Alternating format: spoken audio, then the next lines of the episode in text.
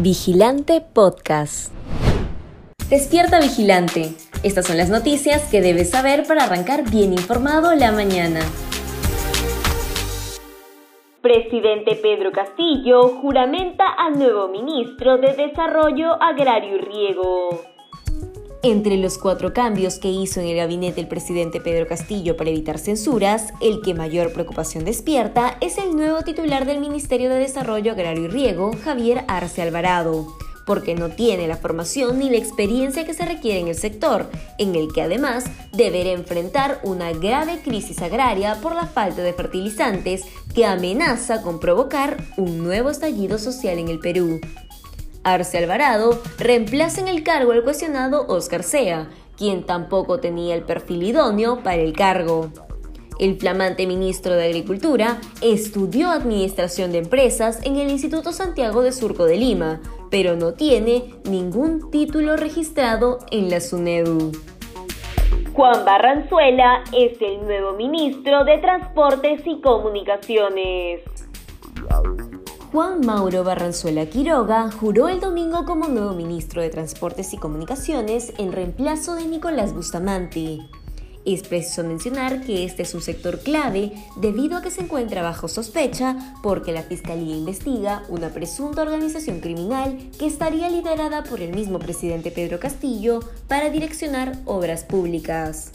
Como en el caso del nuevo titular de Agricultura, Barranzuela tampoco tiene la experiencia ni trayectoria para asumir el MTC, debido a que tiene solo bachiller en Ciencias Contables y Administrativas por la Universidad de San Pedro, pero no registra estudios de posgrado como una maestría o doctorado.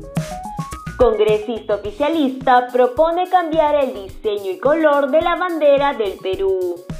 Mientras el Perú atraviesa una delicada situación política, económica y social y a puertas de una inminente crisis alimentaria, hay congresistas que al parecer poco o nada les interesa las dificultades que pasan millones de peruanos y en vez de presentar iniciativas que puedan ayudarlos a aliviar esos problemas, prefieren promover proyectos sin ningún tipo de urgencia. Este es el caso de la parlamentaria Nieves Limachi, quien presentó una propuesta para cambiar nuestra bandera nacional. Limachi, congresista electa por Perú Libre en Tacna, pero que luego renunció a su bancada para formar parte de Perú Democrático, decidió recoger la propuesta ciudadana de Marcos Fortunato Mendoza, quien propone el cambio de diseño, forma y colores de la bandera del Perú. Contraloría alerta que Dina Boluarte habría cometido infracción constitucional. La Contraloría General de la República reveló, mediante el informe de fiscalización específica de las declaraciones juradas presentadas por Dina Boluarte, que la actual vicepresidenta y titular de Desarrollo e Inclusión Social habría cometido una presunta infracción constitucional al artículo 126 de la Constitución Política del Perú, el cual indica que los ministros no pueden ejercer otra función pública excepto la legislativa. Los ministros no pueden ser gestores de intereses propios o de terceros, ni ejercer actividad lucrativa, ni intervenir en la dirección o gestión de empresas ni asociaciones privadas. Según el documento, se trata de la intervención de Boluarte en la gestión de la asociación privada Club Departamental Apurímac mientras se desempeñaba en el cargo de titular del MIDIS, lo que representaría una infracción a la Constitución.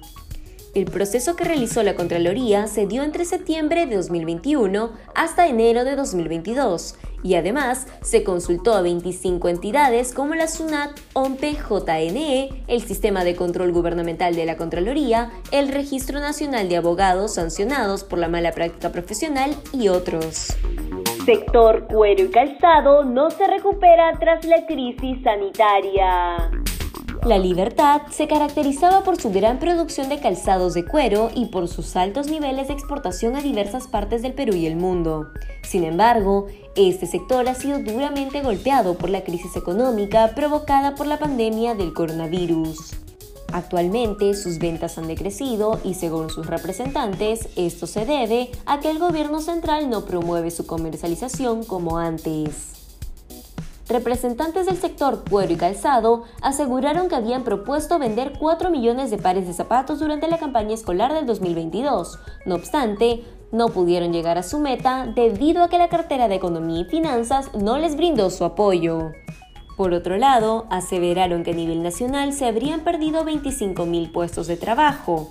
pues de las 4.000 micro y pequeñas empresas que existían hace algunos años, actualmente solo existen 1.500, las cuales siguen laborando pero al 20 o 30% de su capacidad total.